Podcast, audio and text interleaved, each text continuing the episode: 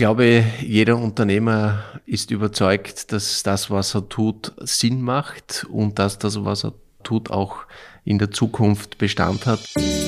Kurz und bündig, der Podcast des Wirtschaftsbundes. Unser Service für die heimischen Unternehmerinnen und Unternehmer.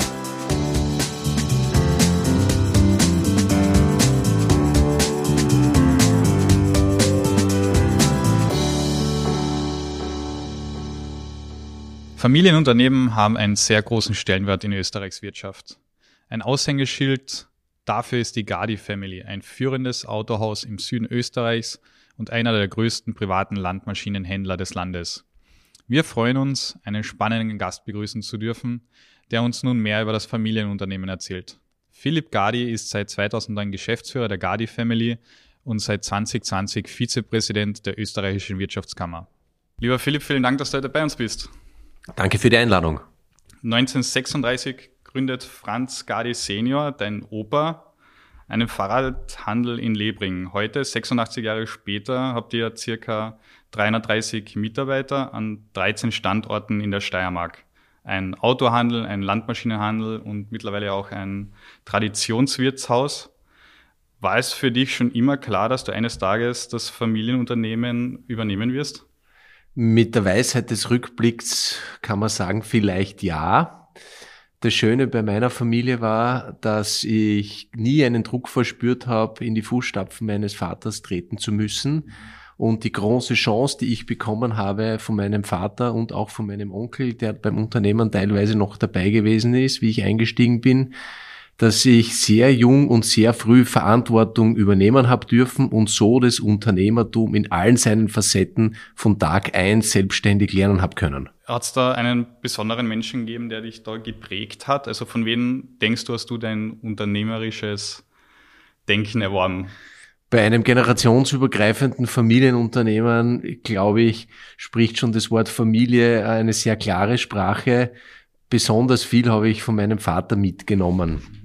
Das war eine gewisse Wertehaltung, für die er als Person gestanden ist, eine Wertehaltung, die wir als Familienunternehmen versuchen auch wirklich tagtäglich in unseren Standorten zu leben und die wir auch unseren Mitarbeitern vermitteln wollen und vor allem der eine oder andere Ratschlag, der hat sich bei mir fast wie eingebrannt in meinem Kopf. Mein Vater hat zum Beispiel immer gesagt, wir waren nie die Größten, als Unternehmen. Wir waren auch wirklich nie die Besten, aber wir haben immer seriös gearbeitet. Und die Seriosität äh, spielt hinein in den Wert des Vertrauens. Und wenn man sich in Zeiten wie diesen das Wirtschaftsleben anschaut, dann weiß man, was für einen hohen Stellenwert es hat. Dieser Satz prägt mich tagtäglich und wird bei mir im Führungskreis und im ganzen Unternehmen auch hochgehalten. In Tagen wie diesen ist ein gutes Stichwort. Wir kommen nicht daran vorbei, auch über die Situation in der Ukraine zu sprechen. In den Medien liest man oft, wie sich die Sanktionen Öl, Gas auswirkt in Prozenten des BIPs, in Milliarden für Europa. Aber kannst du schon für deine Unternehmungen einschätzen, wie sich das wirklich tatsächlich dann am Ende des Tages bei den Unternehmen auswirkt? Also zuerst einmal muss man sagen, dass diese kriegerische Handlung zutiefst abscheulich ist und man kann sie nur in, wirklich auf allen Ebenen verurteilen. Die Bilder, die glaube ich wirklich jeden erreichen, also wirklich jeden in Europa und weltweit, viele sogar minütlich auf dem Mobiltelefon, die drücken nicht nur die Stimmung und die Moral, sondern die hemmen auch ähm, im wirtschaftlichen Bereich enorm. Meine Unternehmungen sind im Handel- und Dienstleistungsbereich tätig und wir leben sehr, sehr stark auch von Emotionskäufen und von der Stimmung bei den Menschen. Mhm. Wenn man solche Bilder sich anschauen muss, die einfach nur schrecklich sind, dann drückt es die Stimmung und hemmt die Kauflaune. Das ist eine Facette davon. Für den Geschäftsbereich, wo wir auch schwerpunktmäßig tätig sind im Automobilhandel, spürt man natürlich schon die Lieferketten und Zulieferkettenunterbrechungen. Mhm. Das führt dazu, dass wir uns sehr, sehr schwer tun, Lieferzeitpunkte äh, unseren Kunden wirklich mitzuteilen und wir tun uns auch wirklich sehr, sehr schwer, Prognosen für die Zukunft, welche Fahrzeuge mit welchen Ausstattungsvarianten verfügbar sein werden, zu geben. Im Fokus stehen ja jetzt äh, Öl und Gas aus Russland, aber es ist, wie angesprochen, auch die Lieferketten ein Problem, weil ja oft ähm, Wirtschaftszweige indirekt mit der Ukraine und Russland verbunden sind. Wie kann man sich deiner Meinung nach hier unabhängiger von Russland machen, beziehungsweise ist das hundertprozentig überhaupt möglich? Also ein Thema, das jetzt da auch schon vor dem Krieg ähm, allgegenwärtig war, ist natürlich die Energiewende. Das ist ein Transformationsprozess, in dem wir uns als Gesamtwirtschaft weltweit und vor allem auch auf europäischer Ebene befinden. Ähm, ich glaube, den Weg, den Österreich schon vor vielen, vielen Jahren eingeschlagen hat, keine Kernkraft zu verwenden, sondern auf möglichst großen Teil auf alternative Energieformen zu setzen, den müssen wir beibehalten. Die Forderung, die wir als Wirtschaftsbund natürlich auch aufstellen, ist, dass es ein noch bessere Anreizsysteme gibt für Investitionen in diesen Sektor, noch schnellere Verfahren und vor allem, dass dieser Transformationsprozess äh, mit realistischen Zeiträumen auch mhm. begleitet wird. Jede Art von nicht notwendiger Belastung, vor allem finanzieller Natur in diesem Transformationsprozess ist jetzt derzeit nicht hilfreich. Jetzt gehen wir noch einen Schritt zurück vor der Ukraine-Krise gab es die Corona-Krise, in der wir uns ja noch immer befinden, ist ja noch nicht vorbei. Und auch dort hat es schon Lieferkettenprobleme gegeben. Aber wenn wir jetzt noch äh, einen Monat zurückspulen würden, was würdest du sagen, wird sich die Corona-Krise auf die Automobilbranche ausgewirkt? Generell war die Herausforderung mit der Corona-Pandemie etwas noch nie Dagewesenes. Jeder Unternehmer war von einer Sekunde auf die andere davor die Situation gestellt, dass Betriebe nicht mehr betreten haben werden dürfen, mhm. dass wir unsere Standorte zusperren haben müssen aus gesundheitspolitischen Gründen. Es hat extrem viel Unsicherheit geherrscht.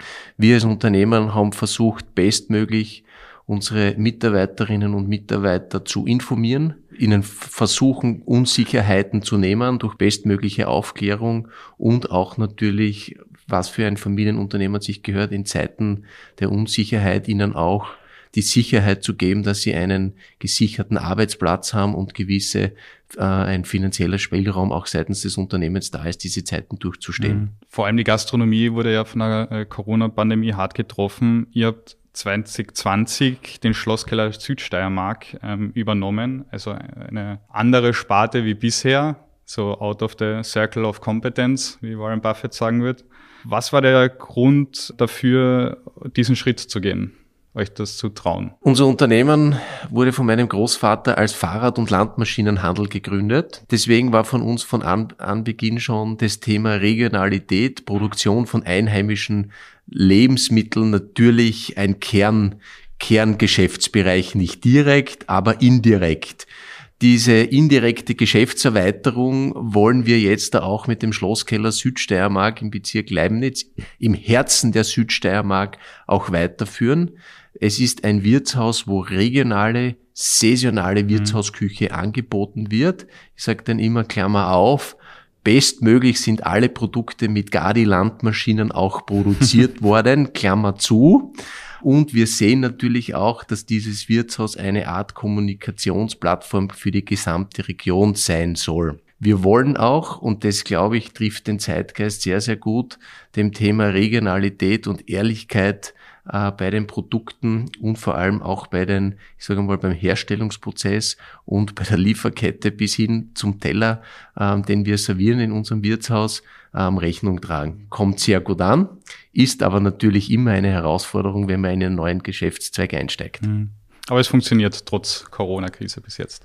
Ich würde das Timing des Wirtshofs am 1.3.2020 aufzusperren als suboptimal natürlich bezeichnen, aber wir haben, wie wir in die Planung gegangen sind, natürlich nicht ahnen können, dass die Corona-Krise mit 15.3. ausbricht bei uns in Österreich und auf der gesamten Welt. Wir sind zufrieden. Wir haben ein ganz, ganz tolles Gastgeberbärchen, die die Philosophie mittragen. Aber ja, wir le lernen jeden Tag dazu. Jetzt ist ja neben den ganzen Krisensituationen auch ein Thema der Wirtschaft, das immer in der Öffentlichkeit ein bisschen verdeckt wird, der Fachkräftemangel.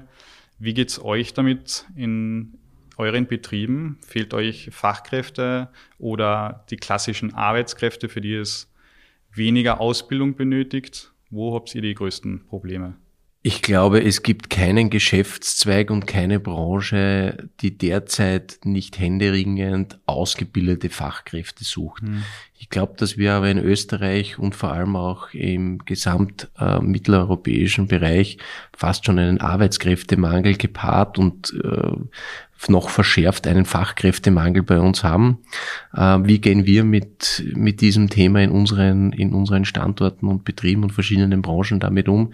Das eine Thema ist wirklich massiver Einsatz und das Ausbilden der eigenen äh, zukünftigen Fachkräfte, nämlich der Lehrlingen und Lehrlinge. Wir haben sechs Lehrberufe, die wir in unseren Betrieben ausbilden und setzen quasi auf die Inhouse-Karriere. Mhm.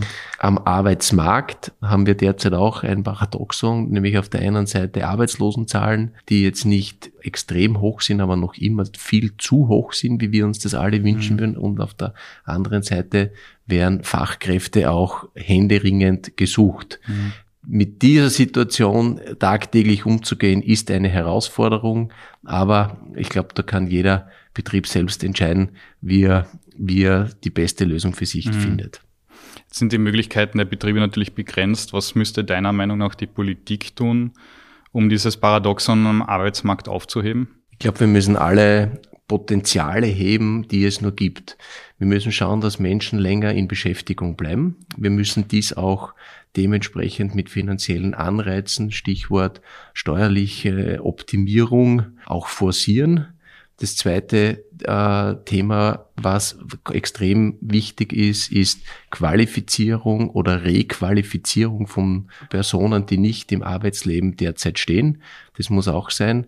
Leute, Jungfamilien, wo Menschen wieder zurück in das Arbeitsleben finden wollen, ja, zum Beispiel äh, eine, eine junge Mutter, mhm. die Teilzeitbeschäftigung annehmen kann, annehmen will. Auch dort müssen Systeme und Rahmenbedingungen geschaffen werden, mhm. dass dies in, in Zukunft eigentlich möglich ist. Stichwort Kinderbetreuung oder verpflichtende Plätze für Kinderbetreuung. Also es gibt hier ein Bündel an Maßnahmen, wo wir alle Potenziale heben müssen. Nur dann kann es gelingen. Mhm. Auch beim Thema Ausbildung haben wir noch ganz, ganz große Herausforderungen. Jetzt werden ja Lehrlinge, auch Lehrlinge in Österreich händeringend gesucht.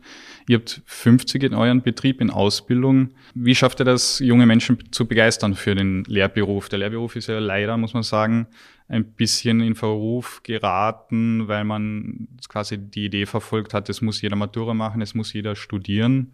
Ähm, und trotzdem habt ihr es geschafft, sehr viele Lehrlinge auszubilden. Was ist euer Geheimnis? Ich glaube, jeder Unternehmer ist überzeugt, dass das, was er tut, Sinn macht und dass das, was er äh, tut, auch in der Zukunft Bestand hat. Das heißt, ähm, wir wollen den Lehrlingen Sicherheit geben, dass die Arbeitsbilder und den Beruf, den sie lernen, dass der auch in Zukunft für sie die Sicherheit bringt, dass sie einen Job haben.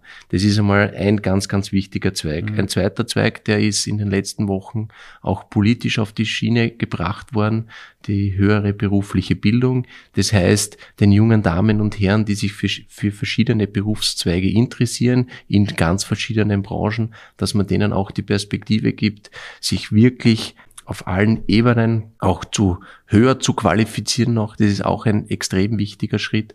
Und das, das, was ich jedem mitgeben kann, ist das zum Thema Sicherheit. Wenn man heutzutage eine Ausbildung, Fachausbildung in einen unserer wirklich exzellenten Ausbildungsbetriebe in Österreich macht, dann kann man davon ausgehen, dass man einen sicheren Arbeitsplatz in den nächsten Jahren und Jahrzehnten hat. Mhm. Man muss es nur tun und wollen. Jetzt bist du ja als Autohändler vom Fach und viele Hörer interessiert natürlich bei der Diskussion um Elektro- und Wasserstoffmotoren die Zukunft der Automobilbranche. Wie wird die deiner Meinung nach aussehen? Ähm, mit welchen Autos werden wir in Zukunft fahren, beziehungsweise worauf bereitet sich die Automobilbranche vor? Ich bin der Überzeugung, dass wir vor allem in den nächsten Jahren einen bunten Mix an verschiedenen Antriebsvarianten sehen werden.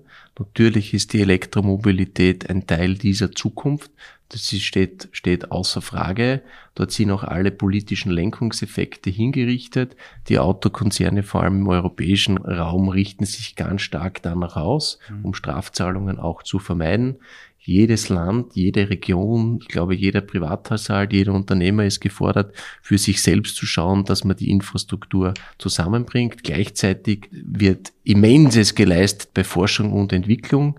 Für zum Beispiel Wasserstofffahrzeuge gibt es verschiedenste Kompetenzzentren, vor allem in Österreich und auch, mhm. auch in der Steiermark. Hier wird fieberhaft ähm, daran gearbeitet, aber man darf auch nicht vergessen, dass Verbrennungsmotoren, auch Dieselmotoren uns noch viele, viele Jahre auch begleiten werden. Mhm. Was dann der bestimmende Antrieb in 15 bis 20 Jahren sein wird, das weiß ich nicht. Aber eines, und das kann ich versichern, ist, dass die individuelle Mobilität der Menschen mhm weiterhin ein Grundbedürfnis einfach sein wird. Mhm. Und das ist für mich was ganz Entscheidendes und dazu braucht man natürlich auch Fahrzeuge, mhm. die man entweder kauft, sich mietet oder in einer anderen Form einfach nutzen kann. Zum Schluss haben wir noch ein paar spontane Fragen vorbereitet. Also ich beginne den Satz und du beendest ihn. Die besten Ideen kriege ich, wenn? Wenn ich die Chance habe, mit interessanten Unternehmerpersönlichkeiten mich auszutauschen. Ein Lied, das mich immer in gute Laune versetzt, ist? Da gibt es mehrere, aber es gibt sogenannte Feel Good Music und mit Aber rettet man jede Party. Der wichtigste Ratschlag, den ich je bekommen habe. Da gibt's viele Ratschläge, von denen ich auch gelernt habe. Ich habe vor kurzem was gelesen, nämlich ein Zitat von Molière, wir sind nicht nur verantwortlich für das, was wir tun, sondern auch für das, was wir nicht tun. Das ist eigentlich der zutiefst unternehmerische Gedanke, dass wir Entscheidungen treffen und unternehmerisch tätig sind. Eine lästige Angewohnheit, die ich loswerden möchte. Nicht nur bei mir eine Angewohnheit, sondern das ständige Jammern und Zaudern. Ich bin ein grenzenloser Optimist, schaut positiv in die Zukunft und kann mit dieser Eigenschaft eigentlich relativ wenig anfangen. Und zum Schluss, welche Sprache würdest du unglaublich gerne mal lernen? Ich glaube, zuerst die deutsche Sprache zu perfektionieren in Zeiten wie diesen der Kurznachrichten und, und Kurz-E-Mails und Co. Ähm, ist man angehalten, Deutsch zu perfektionieren wieder. Äh, und meine, meine Gattin und ein Teil meiner Familie ist aus der Schweiz. Schweizerdeutsch wirklich mhm. zu lernen, äh, wäre ein großer Wunsch. Ich weiß nicht, ob ich das in den nächsten Jahren und Jahrzehnten noch schaffen werde. Lieber Philipp, vielen Dank für deinen Besuch. Danke für die Einladung. Das war eine neue Folge von Kurz und Bündig. Wenn euch dieser Kanal gefällt, abonniert ihn, um jeden Freitag die aktuellste Folge mit spannenden Gästen zu hören. Bis zum nächsten Mal. Kurz und Bündig. Dieser Podcast wurde Ihnen präsentiert vom Wirtschaftsbund.